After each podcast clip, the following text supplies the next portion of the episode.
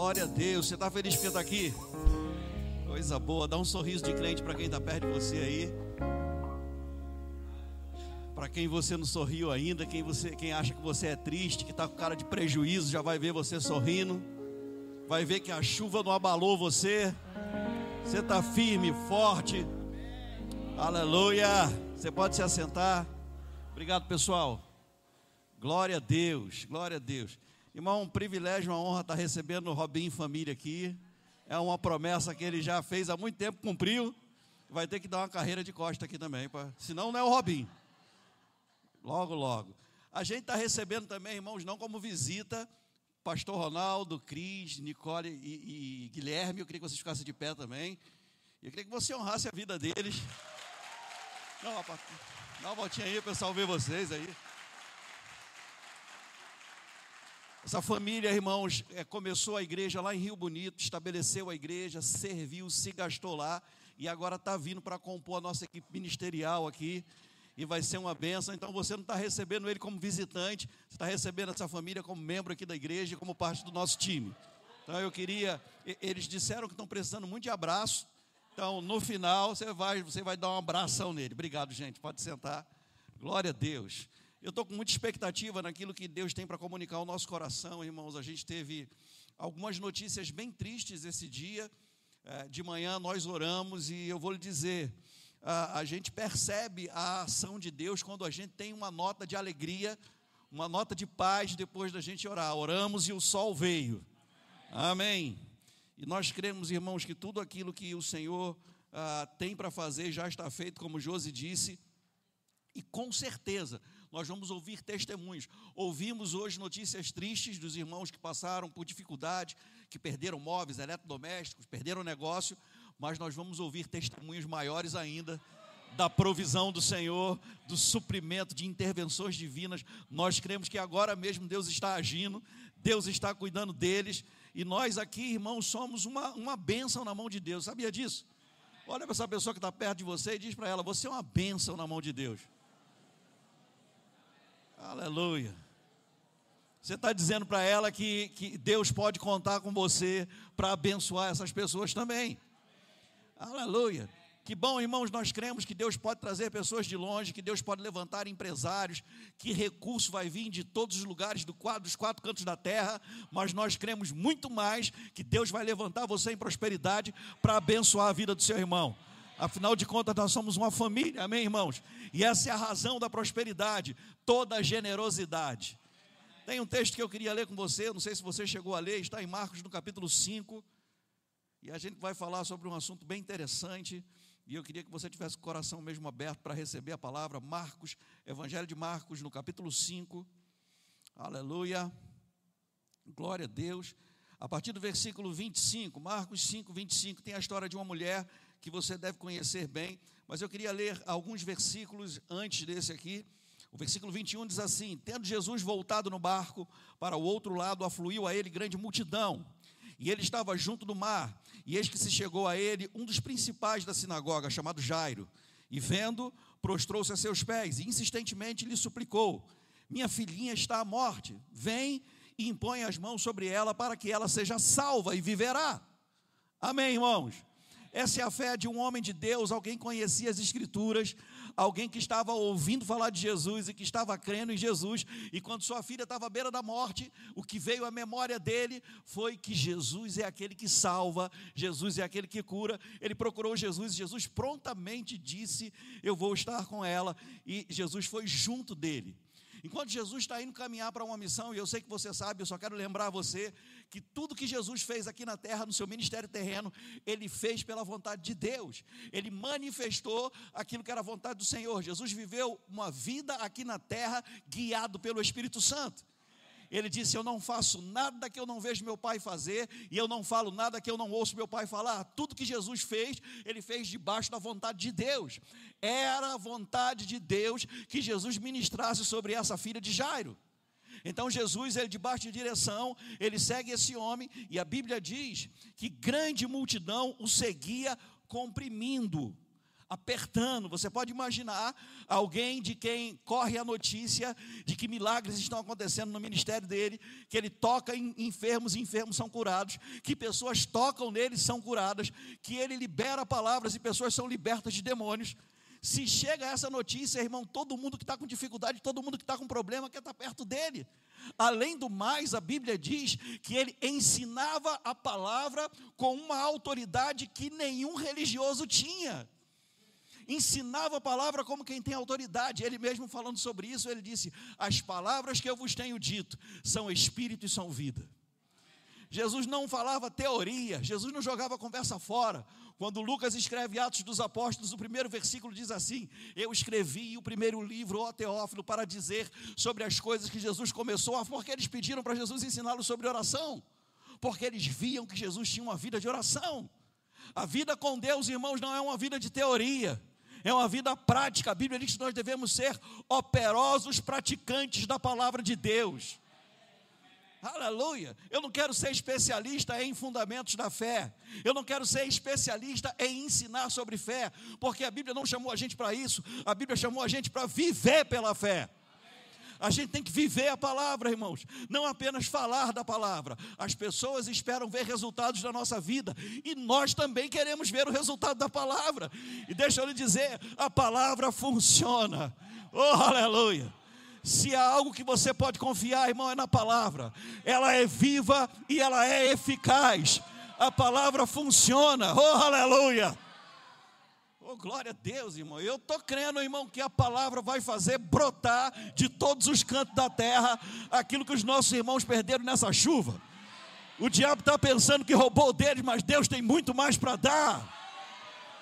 Aleluia.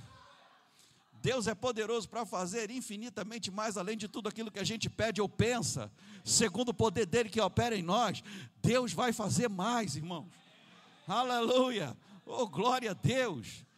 Olha o que aconteceu no versículo 25. Aconteceu que certa mulher, e eu gosto quando há essa expressão, certa mulher, isso quer dizer que pode ser qualquer pessoa, poderia ser qualquer pessoa e pode ser qualquer pessoa hoje. Aconteceu que certa mulher que havia 12 anos vinha sofrendo de uma hemorragia e muito padecera a mão de vários médicos, tendo despendido tudo que possuía, sem contudo nada aproveitar. Antes, pelo contrário, indo a pior, tendo ouvido a fama de Jesus, vindo por trás dele, por entre a multidão, tocou-lhe a veste. Por que ela fez isso? Porque dizia consigo mesmo: se eu apenas lhe tocar as vestes, ficarei curada. Agora veja, irmãos, nós falamos a, a semana passada, e é bom lembrar, que fé vem pelo ouvir, e o ouvir da palavra de Deus. Agora veja, o que essa mulher fez, ela tendo ouvido falar de Jesus, a fama de Jesus, que fama? De que Jesus estava curando pessoas, de que Jesus era o Messias, que os sinais prometidos pelos profetas estavam se cumprindo na vida de Jesus. Ela tendo ouvido a fama de Jesus, pessoas curadas, pessoas ressuscitadas, pessoas libertas, pessoas prosperando, porque ele pregava o Evangelho, ele dava boa notícia aos pobres, e prosperidade faz parte do pacote da salvação. Ela sabia, irmãos, ela ouviu dizer, então ela começou a fazer algo que a gente deve fazer, que chama-se meditação. A meditação, irmãos, é o que Provérbios capítulo 18 ensina. O que a gente fala vai alimentando nosso coração. O que é meditação? É você ouvir a palavra, é você ouvir uma pregação, um ensino da palavra e não deixar que aquele ensino, aquela pregação fique só no culto. É pegar aquela palavra e começar você mesmo a falar a confessar aquela palavra que você leu na Bíblia, aquele bom livro que você leu sobre a palavra, você pega aquela palavra e começa a falar aquilo que você ouviu. Como você viu hoje, Josi leu Filipenses capítulo 4, versículo 19. Então você não ouve só naquele momento, você começa a falar para você mesmo. O meu Deus, segundo a sua riqueza em glória, há de suprir em Cristo Jesus cada uma das minhas necessidades. Você medita sobre o que foi dito, cada uma, não é segundo o meu salário, não é segundo a minha conta bancária, é segundo as riquezas em glória dele, é em Cristo Jesus. Ainda que eu esteja desempregado, o meu recurso não vem do emprego, meu recurso vem de Deus, Ele é a minha fonte, o meu Deus, e você começa a falar, e enquanto você está falando, a Bíblia diz que o seu coração está se alimentando da palavra. O coração se farta daquilo que é produzido nos seus lábios. A fé vem pelo ouvir e ouvir a palavra de Deus, irmãos, mas a gente precisa regar a nossa fé com meditação. A gente deve pegar a palavra de domingo, a gente deve pegar a palavra de quinta-feira, no caso do remo, a palavra de segunda, quarta e sexta, e confessar a palavra, falar a palavra, declarar a palavra. A palavra na sua boca vai descer para o seu coração. Aleluia. Até que chegue um momento que a Bíblia chama de o espírito da fé onde o seu coração vai estar tão transbordante, como diz a palavra, habitando em você ricamente a palavra de Cristo, que do seu coração vai sair a palavra, vai subir a palavra, e ela não vai passar pela sua cabeça, ela vai sair pela sua boca. Crie, por isso é que falei, esse é o espírito da fé. Nós também cremos e por isso também falamos. Então, enquanto meu coração não transborda, o que eu estou falando, o que eu estou fazendo é meditando na palavra. Meu Deus, segundo a sua riqueza em glória, há de suprir em Cristo Jesus cada uma das minhas necessidades. Eu olho para as contas na geladeira, eu recebo os telefonemas, as mensagens no meu telefone, e eu digo: Meu Deus, segundo as suas riquezas em glória, há de suprir em Cristo Jesus cada uma das minhas necessidades. Até que chega o ponto, irmãos, em que vai automaticamente sair da sua boca quando a pressão vier, quando alguém disser alguma coisa, quando alguma conta falar com você, sem você pensar, da sua boca vai fluir a espada do Espírito. Rema é a palavra falada vai fluir de você o espírito da fé. Essa mulher, no processo que ela estava, passando por dificuldade, há 12 anos sofrendo, perdendo sangue, com hemorragia, numa sociedade que considerava uma mulher que estava no seu período menstrual como imunda. Ela não podia ter contato, não podia tocar em ninguém, não podia se relacionar com ninguém. A religião não permitia, mas aquela mulher, ela começou a declarar a palavra. E eu vou dizer algo para você, irmãos: funciona a palavra na nossa boca. Ela dizia e ela inventou um jeito de ser curada. Se eu apenas tocar nele, eu vou ser curada. Ele não precisa falar comigo. Ela não fez como centurião romano, ela não disse basta uma, ele, ela não disse basta uma palavra, uma só palavra. Você não precisa entrar na minha casa, uma só palavra e eu vou ficar curada. Ela não disse isso. Ela inventou um jeito. Se eu apenas tocar nele, eu vou ser curada. Eu só preciso tocar nele. Eu não preciso disputar muita coisa, eu só preciso tocar nele. E eu vou lhe dizer, irmãos, aquilo foi enchendo o coração dela, enchendo o coração dela. Eu acredito que todas as vezes, irmãos, que ela tinha esse problema de hemorragia, todas as vezes que ela se sentia fraca, todas as vezes que alguém falava para ela alguma coisa, todas as vezes que alguém queria colocá-la para baixo, ela falava a palavra. Se eu apenas tocar nele, eu vou ficar curada. Eu só preciso que ele passe por aqui, porque se ele passar, eu vou tocar nele e vou ficar curada. Pode ser que alguém tenha dito para ela: você é imunda, se você sair, você vai tocar em alguém, alguém vai gritar que você é imunda e vão apedrejar você. E a resposta dela era: se eu apenas tocar nele, eu serei curada. Eu só preciso tocar nele e eu serei curada.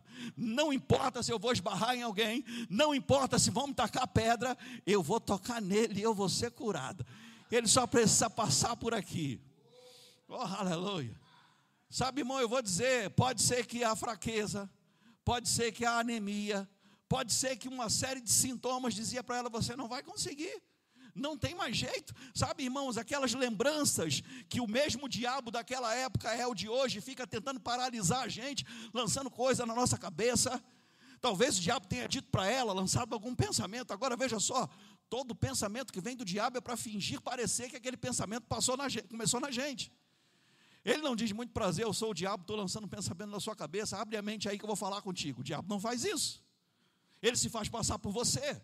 Parece que aquele pensamento começou na tua cabeça, nasceu na sua cabeça, mas não. Pensamento errado. Ele dizia para ela: você não vai conseguir. Tem 12 anos que você vem tentando. Os melhores especialistas passaram por aqui. Os melhores medicamentos, os melhores tratamentos, acho que até simpatia. E você não foi curada. Sabe, deixa eu te dizer uma coisa: seu dinheiro acabou, você não tem mais dinheiro. E quem foi que disse que a gente precisa de dinheiro para receber do Senhor, irmão? eu tenho certeza que a resposta dela era: se eu tocar nele, eu só preciso tocar nele, eu vou ser curada. Se eu tocar nele, eu vou ser curada. Chegou um ponto, irmãos, que o coração dela estava tão cheio de convicção, ela estava acreditando tanto naquela verdade, irmãos, que era automático. A pessoa nem terminava a frase, o pensamento nem se completava, e ela dizia: Eu vou tocar nele, eu vou ser curada. Eu vou tocar nele, eu vou ser curada. Agora eu quero que você entenda isso. Ela dizia: se eu apenas tocar nele, porque ela dependia da possibilidade de Jesus passar naquele lugar. A gente está numa nova aliança, irmão. Jesus não precisa passar por aqui, ele habita em nós. Cristo, aquele que cura, mora no nosso coração. Aleluia. Mas ela dizia, irmãos, e, eu, vou, eu, vou, eu vou ler com você aqui para te mostrar o que aconteceu. Tendo, o versículo 27, tendo ouvido a fama de Jesus, vindo por trás dele, por entre a multidão, tocou-lhe a veste. Ela fez exatamente aquilo que ela dizia. Porque chega um momento, irmãos, onde aquilo que a gente falava como meditação, aquilo que a gente falava para encher o nosso coração, se transforma no espírito da fé. E quando se transforma no espírito da fé, a fé move a gente. Quem está vivendo pela fé não fica parado, irmão. E a gente não pode ficar parado diante das circunstâncias, a gente precisa ter uma ação correspondente. Ela dizia, irmãos, eu vou lhe dizer: se você se inclina para a convicção que você tem no seu coração, você vai experimentar o melhor de Deus. Tem coisas que nós só vamos viver, tem coisas que nós só vamos experimentar se a gente colocar os pés sobre as águas. Enquanto a gente estiver no barco, a gente já sabe, é comum, deixa eu lhe dizer, para Pedro, viver no barco e passar por dificuldade, tempestade, vendavais, chuva, era normal. Ele só experimentou o sobrenatural que é andar sobre as águas, porque ele pisou para fora do barco. A gente pode ter muito conhecimento da palavra, mas se a gente não der o próximo passo, a gente não vai experimentar o que Deus tem para a gente. Tem coisas, irmãos, que a gente só vive e viveu porque a gente decidiu vir aqui para Nova Iguaçu. Se a gente continuasse mesquita, claro, a gente ia experimentar de Deus, mas a gente não viveria o que a gente está vivendo hoje. Para cada fase que se apresenta diante da gente, a gente tem que dar um passo de fé. A gente não pode ficar acomodado, parado, irmão. A gente tem que ir para a próxima fase. Alguém já disse que direção do Espírito só vem para quem está em movimento. Porque ninguém dirige carro parado, irmão. oh, aleluia. Oh, oh, deixa eu falar de carro da, da nova aliança, né? Um carro automático, se ele tiver desligado, o volante não mexe, irmão. Fica parado. Agora, se ele tiver em movimento, aí você consegue direcionar ele para onde você precisa ir. Eu vou lhe dizer, da mesma forma, o Espírito Santo dirige a quem está em movimento. Você não pode ficar parado. Josi citou aqui o que Jesus disse e que ele revelou. Ele não estragou nem bagunçou a vida da gente, não. Porque tem muito crente que prega uma vida cristã como utopia, como vida de ursinho carinhoso, pulando de nuvem em nuvem, soltando arco-íris da barriga tudo vai acontecer, tudo vai dar certo, se eu estiver no centro da vontade de Deus, tudo vai se encaixar. Não, irmão, não é assim. Não foi assim com Jesus, não foi assim com os apóstolos, não foi assim com o apóstolo Paulo, com nenhum, nenhum a, a, pai da igreja, e não é assim com a gente também. Jesus disse: No mundo vocês vão passar pelas aflições. Ele não disse que a gente vai ficar parado nas aflições, ele disse que a gente vai passar. Por isso ele disse: Enquanto você estiver passando, mantenha um bom ânimo continua animado, isso quer dizer que problema, aflição, perrengue, não tem poder de desanimar a gente. Desânimo é uma decisão. No mundo vocês vão passar pelas aflições. Agora, deixa eu lhe dizer: pode ser que você decida estacionar, ficar parado. Agora, veja, a chave daquilo que Jesus falou é: eu venci o mundo. E João vai explicar mais à frente que vencer o mundo é viver pela fé porque a fé é a vitória que vence o mundo.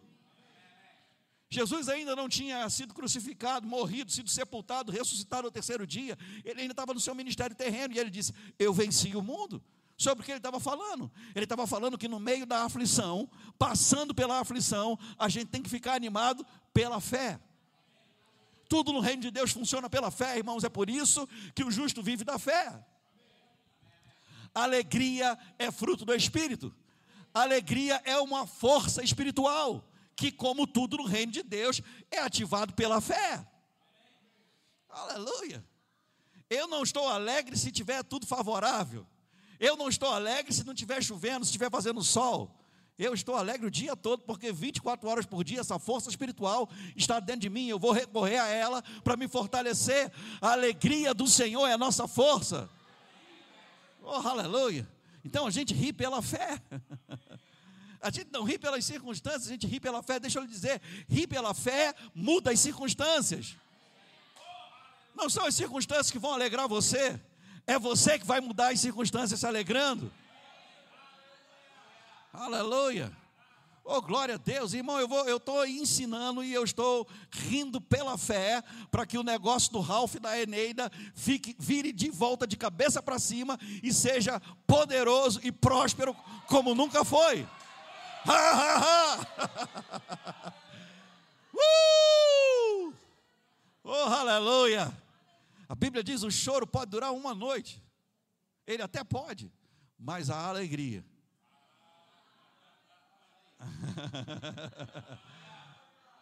a Bíblia não diz que esse choro de uma noite vai fortalecer a gente. A alegria vem, a alegria vem, a alegria vem, irmão. Assim como fé vem, alegria vem. Aleluia. Aleluia. Oh, glória a Deus. Agora veja que coisa interessante. Versículo 29. E logo se lhe estancou a hemorragia e sentiu no corpo. Veja, ela não sentiu antes de fazer. Eu estou sentindo a presença de Deus, ó, estou todo arrepiado. Deus está aqui, você é arrepiado ou não? Tem uns irmãos que não tem nem cabelo no braço nem na perna. Como é que vai ficar arrepiado? Ó. Que conversa, irmão. A gente se arrepia até com filme de terror, passar na porta de cemitério, cachorro brabo. Tem gente que se arrepia com barato, os irmãos aqui da igreja.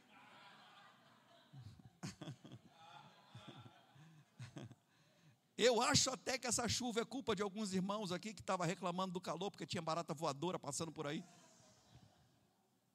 Mas deixa quieto. Disseram que, que quando a barata voa é o novo chá de revelação. A gente já sabe o sexo.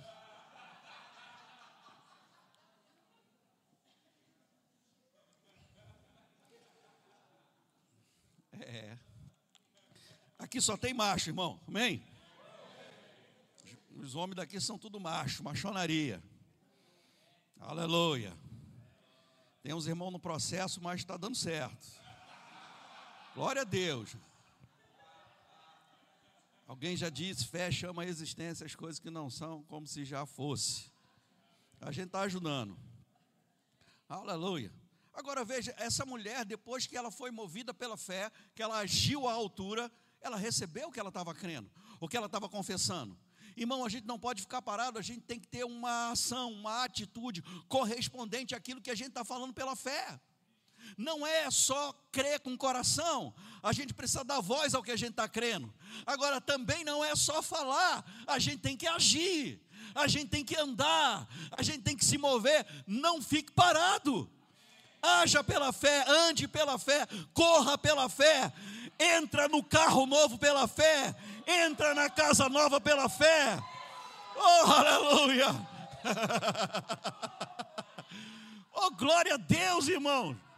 Sabe, eu vou lhe dizer, assim como essa mulher não precisou de dinheiro, até porque ela não tinha 12 anos investindo, 12 anos gastando com tratamento, acabou o dinheiro, mas ela disse: se eu apenas tocar nele, eu serei curado. Deixa eu lhe dizer: para ir numa agência, numa concessionária, entrar no carro novo, não paga. Para visitar uma casa, agendar com um corretor de imóveis e pisar na casa, não paga. Para ir no shopping, escolher sua roupa, ver as roupas e até provar, não paga. Oh, aleluia! Sabe, irmão, quando você bota roupa nova, se olha no espelho, você está criando uma imagem. Quando você vai no aeroporto ver os aviões decolando, sabe que não paga? E você olha para aquele avião indo para onde você quer ir, você diz: Eu já me vejo aí dentro. Oh, aleluia! oh, aleluia! Irmão, a gente vai ter que se mover pela fé. Crente parado não sai do lugar, não prospera, não sai do canto, não avança, as coisas não acontecem. Água parada fede, apodrece. A gente tem que se mover, irmão. Se mover pela fé. Aleluia. Oh, glória a Deus. Glória a Deus. Toda segunda-feira é uma nova oportunidade, irmão. Toda segunda-feira é, é, é, uma oportunidade de milagre, é um dia de milagre, é um dia de provisão, é um dia de resposta, é um dia de telefonema, é um dia de WhatsApp, é um dia de Pix. oh, aleluia! Glória a Deus, irmãos. A gente precisa ter expectativa. Tá, tá tudo bem. É, pessoas passaram essa noite de ontem para hoje. Foi uma noite terrível para pessoas, mas Jesus ensinou: basta cada dia o seu mal. O ruim que aconteceu de ontem para hoje não vai se repetir. Não vai comprometer o nosso futuro. Aleluia. As janelas do céu estão abertas, irmãos. O véu do tempo foi rasgado de alto a baixo, a presença está liberada, toda a provisão está liberada. Jesus, o bom pagador, habita em você. Oh, aleluia. Glória a Deus, Ele é galardor daqueles que o buscam. Você decidiu congregar, irmãos, tem uma recompensa envolvida. Ele é recompensador daqueles que o buscam, Ele é galardoador. Ele não comprou a sua vinda à igreja. Ele não está pagando para você congregar, mas porque você congrega, o caráter dele Ninguém supera Deus em dar, irmão. Aleluia. Oh, glória a Deus. Tem coisas envolvidas na sua decisão de vir congregar hoje. Tem coisas sendo liberadas porque você decidiu congregar. Aleluia. Aleluia. Diga eu não vou ficar parado. Diga eu não vou parar. Fala para o diabo, ha, ha, ha. oh, aleluia. O diabo não vai parar você, irmão. Você precisa agir em fé. Essa mulher tinha tudo para parar, toda justificativa, todas as explicações. Se alguém perguntasse a essa mulher e ela dissesse: Olha, eu estou deprimida, eu estou parada, estou desistindo da vida, quero acabar com a minha vida, porque tem 12 anos que eu estou sofrendo com enfermidade, 12 anos presa dentro de casa, 12 anos com preconceito na minha cabeça, acabou o meu dinheiro, eu estou pobre. Veja, 12 anos investindo em tratamento não é uma pessoa pobre mas chegou um tempo onde acabou o dinheiro. Ela podia pegar isso tudo como desculpa e justificar a, a, ela parada, no canto, cabisbaixa e deprimida, mas ela não fez isso. Sabe, irmãos, o que eu acho interessante nessa mulher também é que em momento nenhum, como se faz na igreja moderna, ela pegou a experiência dela e justificou a sua doença. Ela não culpou a Deus por sua doença. Ela não chegou à conclusão que porque 12 anos ela continuou enferma e não ficava curada, ia piorando o quadro dela, ela não disse: Deus tem um propósito, Deus quer me ensinar alguma coisa, Deus quer me dar uma lição. Isso não está na Bíblia, isso não é bíblico, isso não tem nada a ver com o caráter de Deus. Ela não duvidou, ela não parou, irmão. Enquanto ela tinha dinheiro, enquanto tinha tratamento, ela investiu. Deixa eu dizer isso para você, para você saber também. O fato da gente ter que investir em medicamento, tratamento, consulta não compromete a nossa fé. Nós não estamos pregando contra os médicos, nós não estamos pregando contra tratamentos, nós não estamos pregando contra remédio. A gente está dizendo que Jesus é aquele que cura. E jogar remédio fora não é prova de fé. Ah, eu vou jogar meu remédio fora, vou parar o tratamento porque eu estou crendo. Não, irmão, creia e receba. Aleluia. Aleluia. Quando a gente cria, a gente recebe. Jogar fora não quer dizer nada. Jogar o remédio fora é só jogar o remédio fora. Parar de se medicar nas horas que tem que se medicar é só parar de se medicar. Isso não tem nada a ver com fé. Tem um monte de gente que faz isso e morre. Tem um monte de crente fazendo e morrendo também. A gente recebe pela fé. Sabe, irmão, eu não sei se você viu o primeiro filme do Homem-Aranha. Tem um pessoal nerd aqui, a nossa galera aqui. Quando ele recebe a picada daquela aranha, ele percebe que as coisas mudaram quando ele está sem óculos e coloca o óculos e a visão fica mais embaçada. E aí ele tira e vê que está bom. Eu vou dizer, irmãos, ele não jogou o óculos fora para precisar ficar, para que sua visão ficasse boa. Ele simplesmente, irmão, ficou bom. É assim que vai acontecer com o seu tratamento. Vai chegar um tempo que você vai ver que no exame que os exames que você vai fazer, os testes que você vai fazer, ressonância, tomografia, vão dizer: você não tem nada.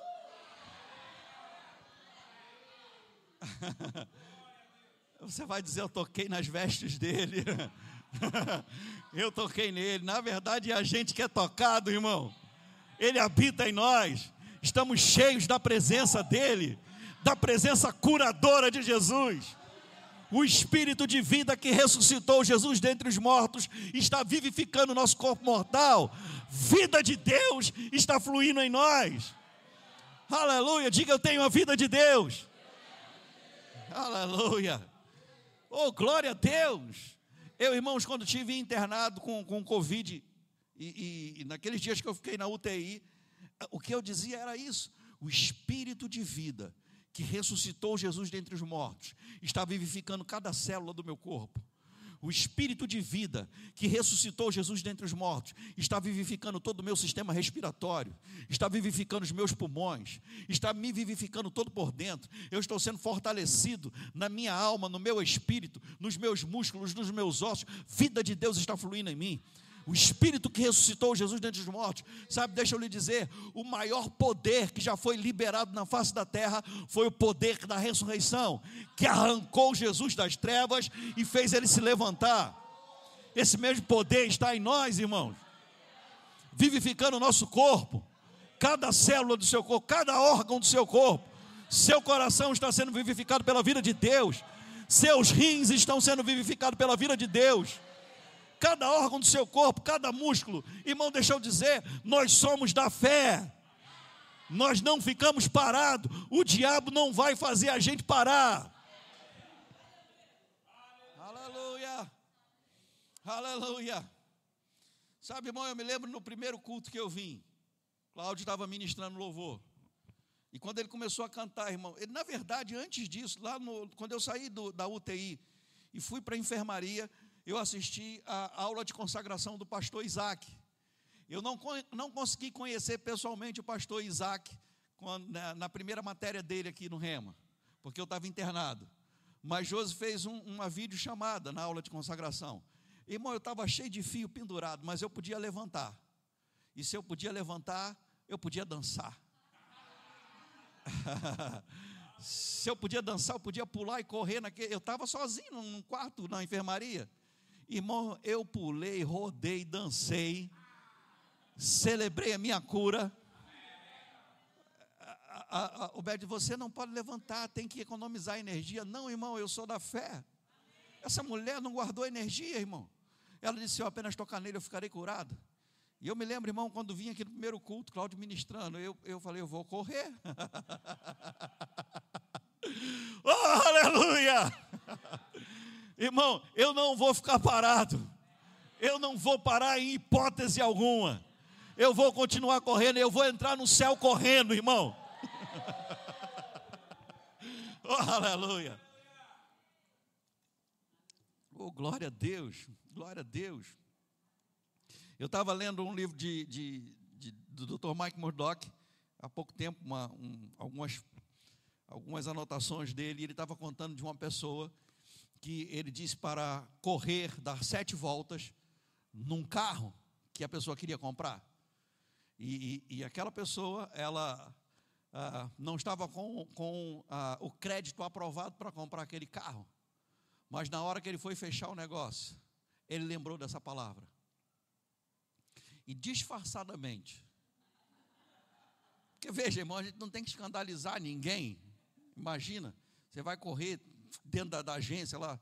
Ele, era um pátio grande. E ele disse que ele esperou o vendedor sair para ver a documentação. E quando o vendedor saiu para ver a documentação, ele deu uma carreirinha. Correndo atrás do, do, do em volta do carro. E foi uma, duas, três, quatro, cinco, seis, sete. Voltou o vendedor. E ele disse: Eu não sei o que aconteceu, mas seu crédito foi aprovado. Sabe, irmão, as pessoas não sabem como vão acontecer coisas na nossa vida, elas só vão dizer: alguma coisa aconteceu. Aleluia. A gente precisa estar pronto para agir, irmãos, viver o sobrenatural de Deus. Sabe, Jesus, certa vez, para um cego, ele cuspiu no chão, fez uma lama, pegou aquela lama, passou no olho do cego. Alguém já disse, ele só fez isso porque o homem era cego. Ele não viu que era cuspe. Ele deve ter ouvido, né?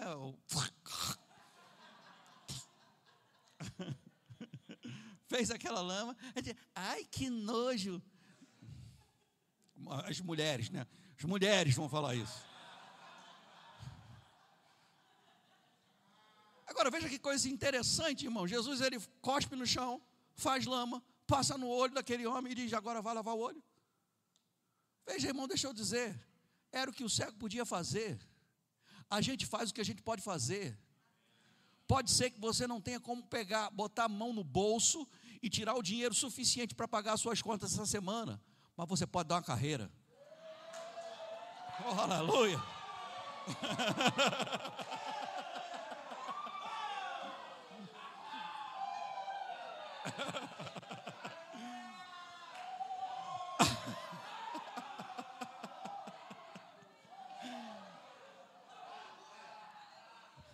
Ou você corre junto ou critica, irmão, escolhe. A gente faz o que a gente pode fazer, irmãos. O que está no... agir em fé é fazer o que você pode fazer. Eu não posso hoje fazer o que eu tenho desejo de fazer, mas eu posso crer. E eu posso agir assim que chega uma inclinação no coração para fazer alguma coisa, responde a essa inclinação. Se é para dar uma dançadinha, dá uma dançadinha. Eu sei que tem crente que não sabe dançar. A gente vê na igreja os irmãos que têm problema de pau, palma, é, são palmaplégicos, né? Tem uns irmãos que bate palma fora do ritmo e, e atrapalha a gente, porque a gente acaba errando também. É os irmãos sem ritmo. Tem os irmãos que foram criados na igreja, a gente entende, nunca dançou, não sabe dançar. Mas pode fazer uma dancinha, irmão, nem que seja aquela do dedinho assim. Tem que fazer alguma coisa. A gente tem que agir, irmão, a gente tem que fazer o que a gente pode fazer. Sabe, essa, essa mulher de Marcos capítulo 5, ela disse: Eu vou sair, eu vou tocar nele. Talvez não dê para a gente conversar. Talvez se ele perceber a roupa que eu estou, ele vai me considerar imunda. Mas ela disse: Eu vou tocar nele. Depois que eu tocar, está tocado. Já era. Eu vou o que eu posso fazer é tocar nele. O que aquele ex-cego podia fazer era lavar o olho, ele não ia ter essa ideia. Ah, eu vou cuspir no chão, fazer uma lama, passar no meu olho, porque lama cura. Não, irmão, ali não era praia de Sepetiba. Pessoal da antiga aí que tomou banho de lama na praia de Sepetiba. Ele simplesmente, irmãos, ele obedeceu a palavra de Jesus. Ele fez o que ele podia fazer. Deixa eu lhe dizer: Deus nunca vai mandar você fazer o que você não pode fazer. Pedro só podia dar um passo para fora do barco, ele não podia fazer a água ficar dura. Ele simplesmente deu um passo para fora. E quando ele pisou, a água sustentou ele. Alguém já disse que entre a água e os pés de Pedro estava a palavra de Jesus. Aleluia. A gente só tem que fazer o que a gente pode fazer, irmãos. A gente não pode fazer o, o, o, impossível. A gente pode receber, desfrutar do impossível. Aleluia porque é por Jesus, é pela palavra, é através do Espírito Santo. A gente só faz a nossa parte. Sabe, irmão, se o que você tem que fazer é ir amanhã à consulta, vá à consulta, mas vá agradecendo por sua cura. Obrigado, Pai, porque pelas pisaduras de Jesus eu sou curado, do topo da cabeça à planta dos pés. Meu sangue é curado, minha pressão arterial é curada, minhas articulações estão curadas. Obrigado, Pai, eu sou curado. E quando chegar o diagnóstico dizendo, dizendo que você continua com a mesma enfermidade, você também mantém o mesmo discurso. Eu sou curado. Aqui está dizendo que eu não sou, mas aqui está dizendo que eu sou. Aleluia. Irmão, não importa o diagnóstico, o diagnóstico não é sentença. Não importa o que está escrito nas papeletas, não importa o resultado do exame, o que importa é a palavra que é viva e eficaz. Oh, aleluia, eu sou curado. Você diz, eu sou curado, eu sou curado. Oh, aleluia, você canta, eu sou curado. Você declara, eu sou curado. Você escreve, eu sou curado. As pessoas precisam saber o que você crê. E se você é curado, você anda como curado. Irmão, se você é próspero, você tem que andar como próspero. Aleluia. Sabe, irmão, é, é claro que você não vai num restaurante de luxo comer sem ter dinheiro para pagar. Eu não estou dizendo isso. Mas você pode entrar ali e tomar um cafezinho. 16 reais, irmão, um café expresso no, no, no, aeroporto. Um negocinho desse tamanho assim. Mas a gente pede um cafezinho, vem um copinho de água com gás e um biscoitinho, a gente cruza a perna e a gente tira a onda. ah, meu irmão, eu vou dizer, as pessoas têm que olhar para a gente ver se tem cara de rico.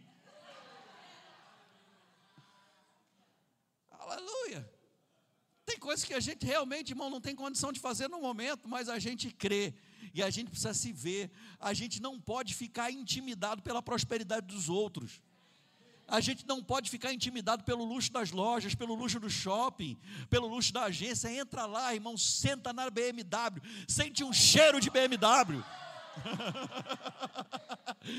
sente o cheiro, irmão. Hum, é diferente. Sabe, lá dentro se acomoda, vê, deixa o banco te abraçar, vê como é que é, lá na, na, na Jeep, na Mercedes, onde é que você, não sei qual carro que você está crendo, o Volvo, sei lá, entra, senta lá, sente o cheiro, vê, conversa com, com, com o vendedor. É, o vendedor chama de caroço, quem entra na loja e fica vendo tudo, não compra. Mas é porque eles não sabem que a gente é da fé. A gente não está caroçando, irmão. A gente está crendo. Se, se ele te destratar, não tem problema. Você só precisa entrar, sentar, se ver, olhar no espelho, ver como é que mexe, aprender, já vai treinando. Como é que mexe, como é que liga, painel. Agora deixa eu dizer, não fica com essa conversa de pobre. É, ah, mas IPVA, a manutenção. Deus te dá o carro, irmão.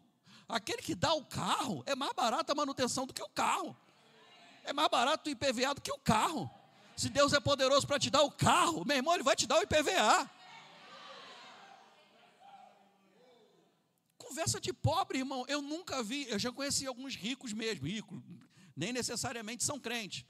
Mas eu nunca vi rico comprando carro ou dentro de um carro, falando, não, porque câmbio automático é mais caro a manutenção. Rico não tem esse tipo de pensamento, pobre tem, irmão. Pobre vai numa mansão, ele olha a mansão e pensa: assim, meu Deus, vai dar tanto trabalho para limpar. É sério, irmão. Se Deus vai te dar a casa grande, irmão, Deus vai te abençoar para você abençoar alguém para trabalhar com você, para te ajudar. Oh, aleluia, que casa maravilhosa, irmão. Eu vou precisar de pelo menos três, gente, três pessoas aqui para me ajudar. Três secretárias do lar. Vou abençoar três da minha igreja. Aleluia. Aleluia. Ah, é difícil negócio. Meu Deus. Olha, essa, cuidado dessa piscina. Dá muito trabalho. Cuidar de piscina gasta muito dinheiro, mas Deus te deu piscina, irmão. Deus não vai te dar cloro.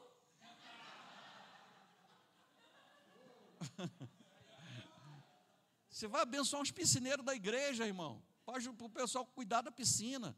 A gente precisa mudar a mentalidade. Aleluia. Oh, glória a Deus.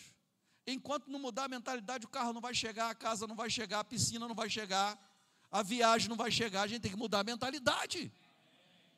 Amém, irmãos?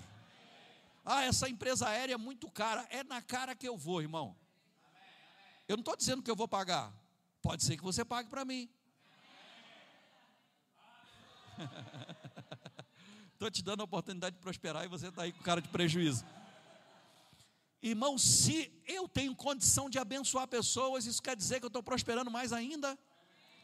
Quanto mais você prospera, mais você tem poder de abençoar pessoas, condição de abençoar pessoas. Sabe, você não tem que querer ser aquela pessoa que vai ser sorteada para ganhar o carro do irmão que dá carro de presente. Você tem que crer para ser o irmão que dá carro de presente. Aleluia. Porque quando você planta, você colhe. Aleluia. Alguém testemunhando sobre Kenneth Copeland disse: ele já semeou 32 aviões. Uau! Alguém olha para ele e diz: Meu Deus, ele tem um Boeing do mais moderno que tem. Quando os Estados Unidos decidiu tirar a, o exército do Afeganistão, ele enviou esse Boeing para resgatar cidadãos americanos lá do Afeganistão. Ele serviu. Alguém diz, meu Deus, o cara. Porque a gente fica escandalizado quando um crente, um pastor, tem um jato, um helicóptero. Meu Deus, aí o, o Kenneth Copeland tem um Boeing, mas você não sabe a história por trás disso. Ele já semeou 32 aviões. A gente só olha o fim da história e a gente olha com uma mentalidade de pobre e de inveja. crente, quando vê um outro crente prosperando, quando é pastor, então, a gente diz, ah, é maçom. A gente tem pacto com o diabo, como se só o diabo fizesse as pessoas ter dinheiro, irmão. Deixa eu lhe dizer, Deus é o dono do ouro e da prata. Aleluia.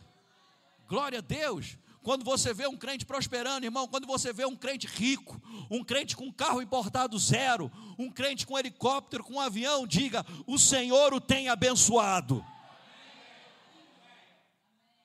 Abraão era riquíssimo, é o que diz a palavra. Isaac, riquíssimo. E a gente também. Aleluia. Glória a Deus. Sabe, irmão, a gente tem o hábito de quando a gente vê carro, casa boa, que a gente deseja, que a gente crê, a gente diz é casa de crente. A gente estava no aniversário da Josi, a gente ficou num hotel na Barra, a gente passou um dia lá, né, ou dois, um dia, né, um dia, e eh, teve um momento que a gente foi caminhar na praia, fomos ficar um pouco na praia, ver o pôr do sol, e aí, quando eu olhei para as coberturas, e eu gosto de andar na, na orla olhando as coberturas, e eu digo: essa é de crente, essa é de crente, essa é de crente, essa é de crente. E eu me deparei com uma que tinha uma imagem de um demônio, com a luzinha acesa, voltado para o mar e de braço aberto. E eu fiquei muito ofendido com isso, irmão, não por conta da religião dos outros, mas por saber que aquele lugar é um lugar onde o crente deveria estar morando. E a religiosidade não permite que muito crente more nesses lugares. Agora o macumbeiro não está nem aí.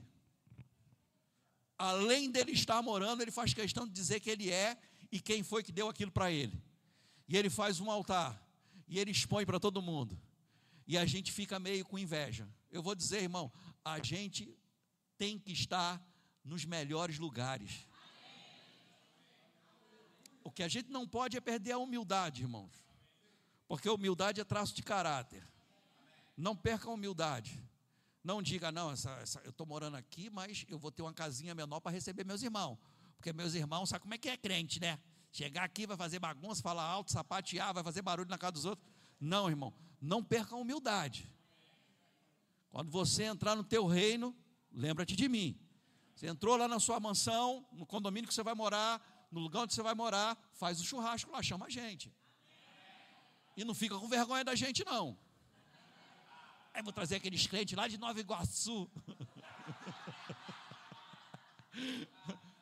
Não, irmão, a gente vai chegar lá, a gente é educado.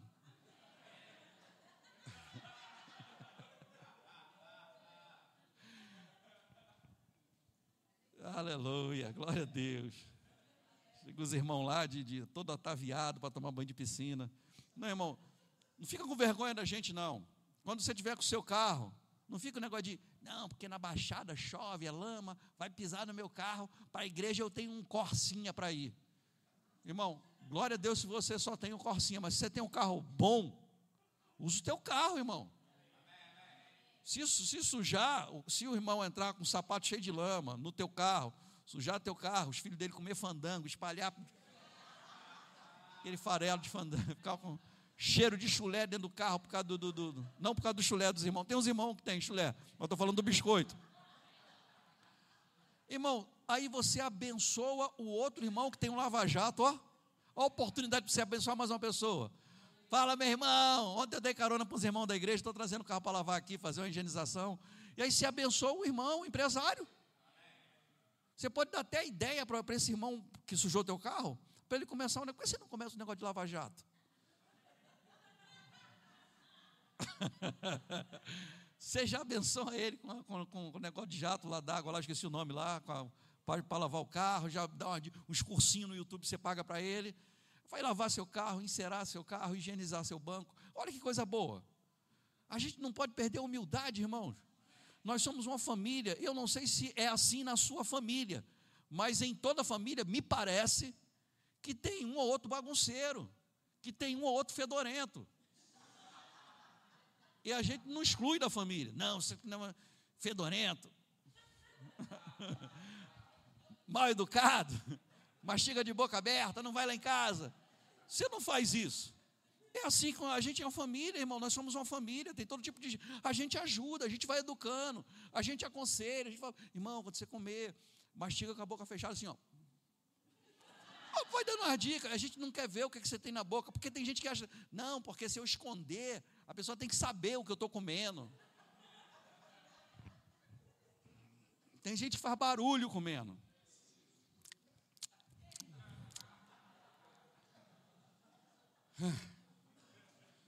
Mas a gente é família, irmão, nós somos irmãos em Cristo. Irmão, eu vou dizer, você vai ajudar esse irmão. Pastor Eliezer, eu não vou falar o nome do pastor que ele me contou, mas pastor Eliezer, certa vez ele estava falando para mim de um, de um dos pastores que ele treinou, um dos filhos espirituais dele, que é um, um grande homem de Deus e hoje vive uma, uma, vida de excelência. Mas ele disse, mas no começo é, é, era, era difícil, irmão, você não ia acreditar que esse irmão chegaria nesse lugar. Mas eu vou lhe dizer, irmão, a palavra funciona. Sabe, a gente tá, as pessoas, eu, eu, eu quando nós viemos para cá e começamos a igreja, nós percebemos, irmãos, que as pessoas elas tinham o hábito de vir para os cultos de bermuda, chinelo, de qualquer jeito, e, e, e não tinha um comportamento adequado, não tinha é, é, é, reverência para receber a palavra. É, funcionava muito parecido com, não vou dizer o que parece, mas era desse jeito. E quando nós começamos, as pessoas que continuaram elas começaram a entender e a, a, a se parecer com a gente. Coloque sua melhor roupa para vir para o culto, irmão. Venha cheiroso para o culto. Aleluia. Os irmãos magoados aqui por causa de. Por causa de abraços. Abrace o seu irmão, o irmão cai no poder. aquela catinga que tu carrega.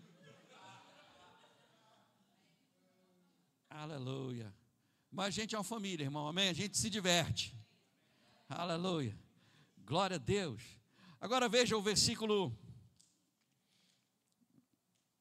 31, 30.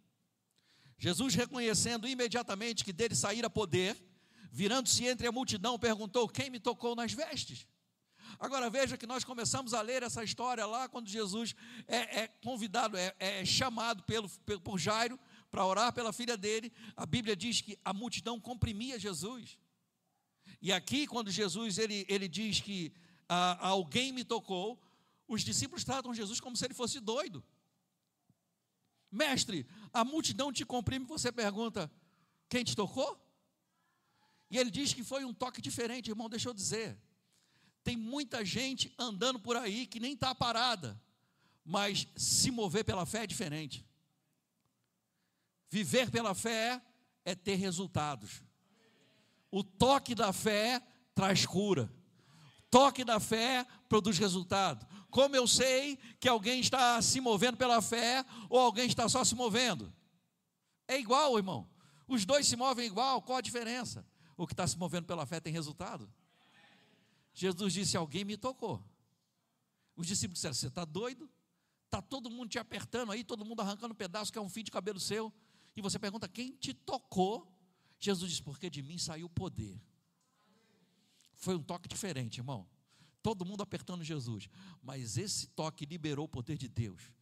Há uma atitude de fé que libera o poder de Deus há uma ação em fé que vai liberar o poder de Deus. E às vezes a gente vai ter que fazer alguma coisa mesmo, dar uma de doido, irmão. Essa mulher deu uma de doida. Pode parecer bonito e romântico do nosso ponto de vista, porque a gente está lendo a história. Mas para quem viveu foi um desafio. Quem viveu foi alguém que correu o risco de ser apedrejada, mas se moveu pela fé, tocou em Jesus e teve resultado. Eu fui curada, Oh, aleluia! Jesus disse: Alguém me tocou, porque de mim saiu poder. Responderam-lhe os seus discípulos: Vês que a multidão te aperta e dizes: Quem me tocou? Ele, porém, olhava ao redor para ver, para ver quem fizera isto. Então a mulher, atemorizada e consciente do que nela se operara, veio, prostrou-se diante dele e declarou-lhe toda a verdade. E ele lhe disse: Filha, a tua fé, oh aleluia a tua fé te salvou, a tua fé te curou. É a palavra soso, que não é passaporte para o céu, e dentro desse contexto a gente entende bem. Jesus não estava dizendo, você recebe, me recebeu como Senhor e Salvador da sua vida. Jesus estava dizendo, você foi salva por causa da sua fé, você foi curada por causa da sua fé. Porque cura faz parte do pacote de salvação, Filha, o que te curou foi a tua fé. Jesus estava dizendo: a sua atitude de fé liberou cura. A sua atitude de fé ativou o poder de Deus. Hoje, irmãos, a graça de Deus, o poder de Deus, não está restrito a um homem, a um corpo humano. Quando Jesus morreu e ressuscitou, o véu do templo ele foi rasgado de alto a baixo. A presença de Deus não estava mais dentro de uma caixa, ela estava liberada e hoje ela está liberada. Deixa eu lhe dizer: esse lugar está carregado da graça de Deus, cheio da graça curadora de Deus cheio da graça de restauração, cheio da graça para prosperar, cheio do poder de Deus para suprir qualquer que seja a sua necessidade. O que vai ativar o poder de Deus é a sua fé. Agora, como eu, como eu libero a minha fé? Falando e agindo. Eu me movo em fé. Pode ser que sua dancinha libere o poder de Deus, ative o poder de Deus e você recebe o que você precisa. Sabe, irmão, adoração é algo pessoal. Como eu adoro, não importa, importa eu adorar. Como eu recebo também não importa, importa é eu crer. Pode ser que você seja daquele que corre, pode ser que você seja daquele que dança, pode ser que você seja daquele que pula, que grita, que dá estrelinha, que vira cambalhota, planta bananeira, não importa, irmão. E o que eu tenho a ver com isso? Nada, eu quero que você receba. Como você recebe, irmão, que seja algo. Porque tem gente que bem tímida, né? Fazia aqui um negocinho assim. Ninguém está vendo, olha para um lado, para o outro. Mas faz alguma, meu irmão, faz alguma coisa. Não fica parado, irmão. Mexe alguma com o dedinho.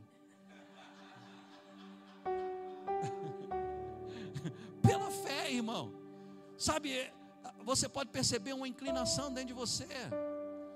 Eu não sei se você já viu um, um, um, vídeo do, de uma conferência do irmão Reagan o reverendo Mac Hammond, é nessa conferência do Espírito Santo, o irmão Reagan está ministrando na igreja do reverendo Mac Hammond.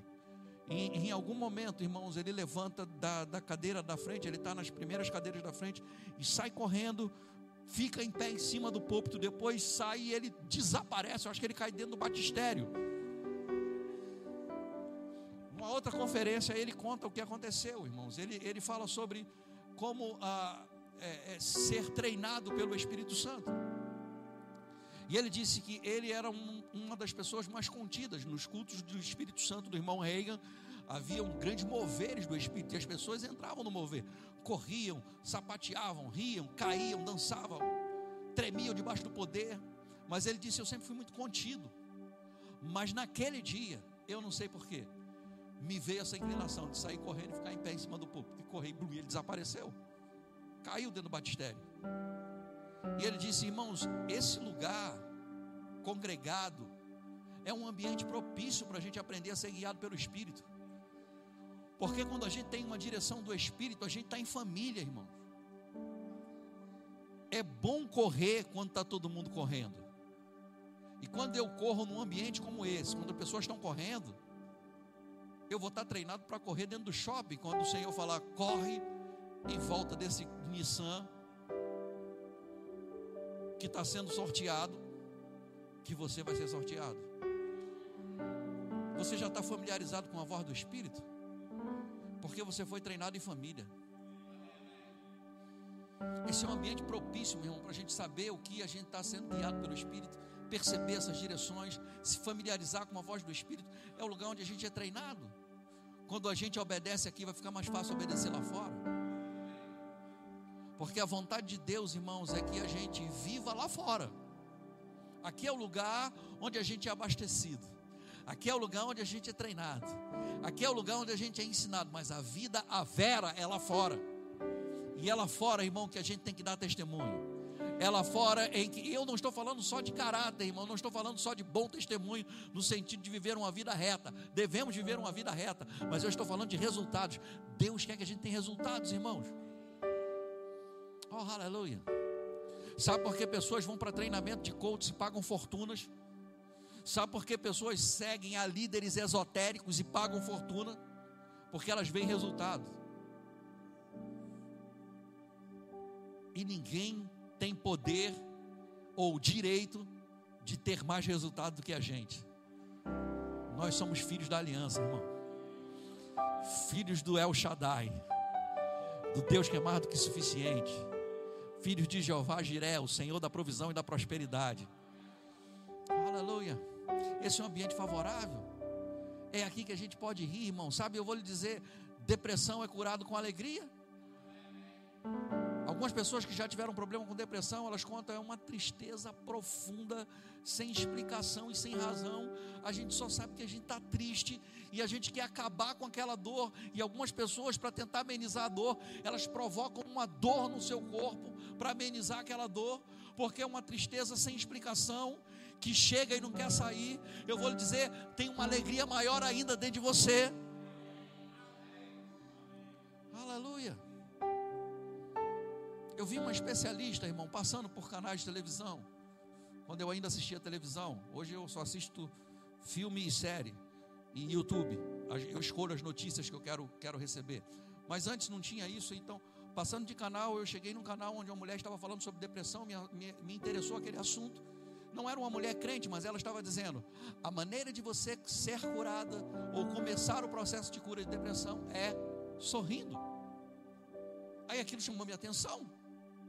Ela disse: Você deve, e, a pessoa disse: Mas na prática, como é isso? Ela disse: Pela manhã, quando você se levantar, você vá para frente do espelho e faça isso. Parece bobagem, irmão, mas vou dizer: alguém que já teve problema de depressão sabe que a coisa mais difícil do mundo é rir. Mas rir, irmãos, é a expressão ou a manifestação da alegria que a gente tem por dentro. Porque você acha que o número de pessoas com problema de depressão tem aumentado cada vez mais? Porque assim como a alegria é fruto do Espírito, a alegria do Senhor é a nossa força. Tristeza é como o diabo prende pessoas. O diabo manipula pessoas com tristeza. É, é por isso, irmãos, que nós não somos uma igreja onde na adoração e no louvor a gente está sempre triste. Ah, Jesus eu te amo, Jesus está por aí me buscando, porque eu sou tão importante para Ele, e Jesus está deprimido, querendo, querendo minha amizade, querendo... não, Jesus, Ele é o Senhor, irmãos. A gente tem que começar, decidir mesmo começar a rir, irmão. Decidir andar na alegria, se fortalecer na alegria do Senhor. É errado chorar, pastor? É pecado chorar? Não, a gente chora adorando ao Senhor. A gente chora é, quando alguma coisa, quando a gente está de luto, ou quando alguma coisa ruim acontece, mas o choro pode durar uma noite só. oh, aleluia. A alegria vem. Aleluia. A gente já sabe o que falar. A gente já sabe melhor dizendo o que ouvir e também o que falar. Agora a gente sabe o que fazer. E a gente tem que fazer algo. Não fica parado, irmão. Tem corrida pela fé, mas também tem caminhada pela. Pastor, eu não consigo correr, dá uma caminhada, irmão. Mas não fica parado, não. Não deixa o pensamento chegar dizendo que vão pensar de mim, que vão falar, vão rir de mim. Eu, eu sou desengonçado para correr. Então vão dizer, eu vou bater na parede. E vão ficar me criticando. Não, irmão, esquece isso. Faça o que você tem que fazer. Oh, aleluia. Já falei de um pastor lá, lá de São Paulo, do Verbo da Vida, que estava para se aposentar. Ele estava quase se refor sendo reformado porque estava com um problema grave na coluna. E ele ele é policial militar lá em São Paulo, oficial da Polícia Militar, e ele teve uma direção no culto, um culto como esse. O Senhor falou para ele: vá lá na frente e plante uma bananeira.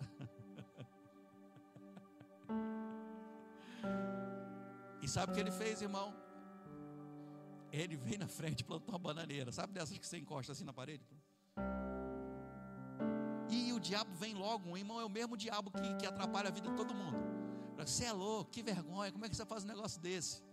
Sabe o que aconteceu com ele? Ele ficou curado.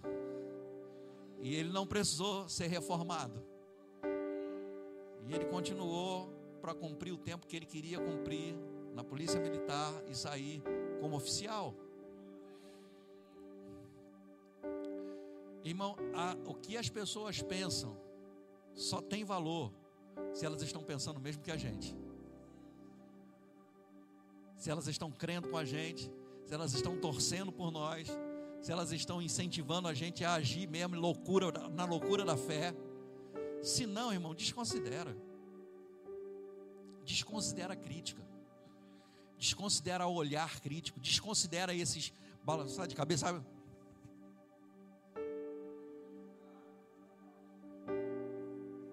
Irmão, desconsidera isso. Faz o que você tem que fazer. Se o Senhor falasse para mim que eu tenho que rodar com a cabeça no chão.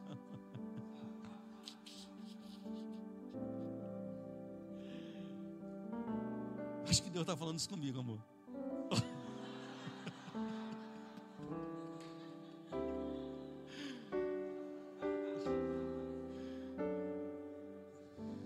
irmão, faz o que tem que fazer, irmão.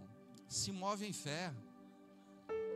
Sabe, se você está crendo para o seu emprego e se a direção que você tem é levantar amanhã às 5 ou 6 horas da manhã, pegar o trem e ir para o centro da cidade sem saber para onde você está indo, mas com um currículo debaixo do braço, faça isso. Você vai encontrar seu emprego lá, sua provisão está te esperando no lugar onde Deus guiar você.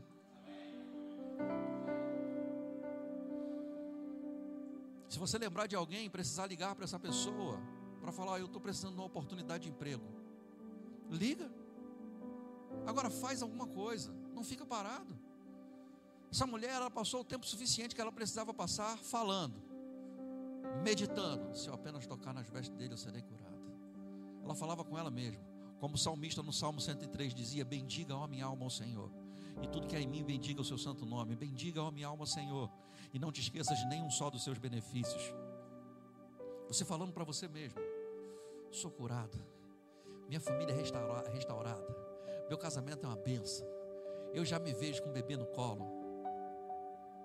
Não estou nem olhando para ninguém, estou só óculos aqui, pensei aqui. Já me vejo com o nenenzinho. Pega o neném emprestado na igreja, irmão. Bota no colo. Tem uma irmã aqui da igreja, irmão, que lá em Taubaté, ela correu com a mão para trás assim.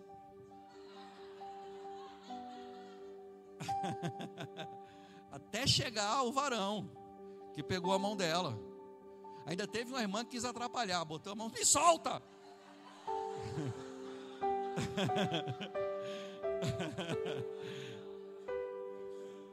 É sério, irmãos. O apóstolo Serjão contou quando ele estava crendo para o carro e ainda sem carro. Ele entrava em casa e no espaço onde ia ficar estacionado o carro dele, ele passava pelo canto. Até entrar em casa. O carro estava ali. E entrava em casa até chegar o carro. A gente tem que agir de maneira que a gente já recebeu, irmãos. Jesus ensinou tudo quanto em oração você pedir, credes que recebeste, e assim será convosco. Marcos 11, 24. Você crê que você já recebeu? Se você já recebeu, você age como se tivesse recebido.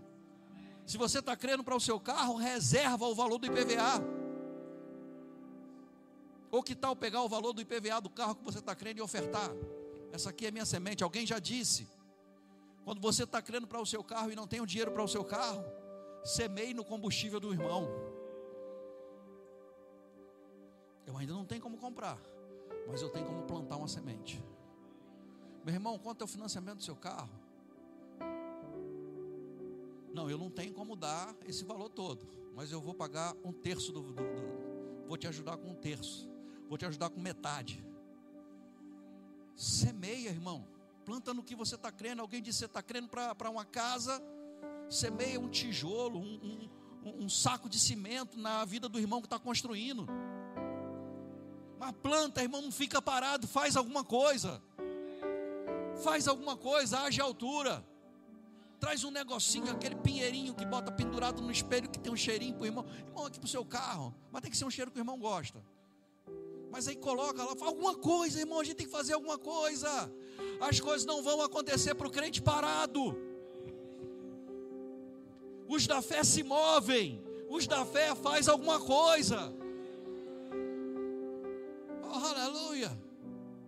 Sabe, irmão, a gente fica impactado quando Jesus ele fala daquele centurião, quando aquele centurião chega para Jesus e diz: Mestre, meu servo está enfermo, e eu estou crendo para a cura dele. Jesus disse: Eu vou lá com você. E ele disse para Jesus: Não precisa ir. basta uma palavra e o meu servo ficará curado. A gente fica espantado com isso, mas deixa eu dizer, irmãos, aquele homem foi até Jesus, sendo um centurião romano, falar com alguém que fazia parte de uma, de uma nação que era estava a, a, debaixo da autoridade deles. Ele chamou Jesus de Senhor, de Mestre. E ele disse: Eu sou homem de autoridade. Eu devo obediência aos que estão acima de mim e eu tenho gente sob minha autoridade. Ele entendeu como funciona o reino espiritual, mas até esse momento ele precisou ir a Jesus. A gente tem que se mover, irmão. Tem muito crente parado. Tem muito crente esperando as coisas acontecerem. Esperar acontecer não é fé. Fé já tem como feito. Fé celebra antes de ver a manifestação. Oh, aleluia. Glória a Deus. Que tal a gente ficar de pé agora e dançar o nosso IPVA, IPTU, conta de luz, água, telefone, internet, os móveis da sua casa, seu guarda-roupa. Oh, aleluia. Oh, glória a Deus. Você está crendo? Que tal você dançar seu carro, correr seu carro, sua casa, seu ministério? Oh, aleluia. Deus me chamou para um ministério, mas ninguém me vê. Aquele que te chamou está te vendo. E Ele está vendo que você está parado reclamando, com inveja dos outros que está sendo licenciado e ordenado. Que tal você correr teu ministério? Vai acontecer, irmão. Aleluia. Aleluia. Que tal você correr sua promoção? Seu contrato? Irmão, tem que se mover, irmão. Tem que se mover. Não toca nada agora, não. Para de tocar aí. Toca nada, não. Crente dança pela fé, irmão. Crente tem que aprender a dançar sem música. Nem sempre a gente vai ter essa equipe aqui para ajudar a gente. No dia a dia, irmão. Domingo e quinta-feira a gente tem eles aqui, mas tem dia que a gente não tem. E terça, quarta, quinta. Aliás, quinta tem também. Mas até chegar o culto à noite. Como é que a gente faz? Oh, aleluia, você tem que aprender, irmão, a chegar diante do seu carro, lá na agência, olhar para ele. Uau! Aquele carro olhando para você, você olhando para ele. Aí você.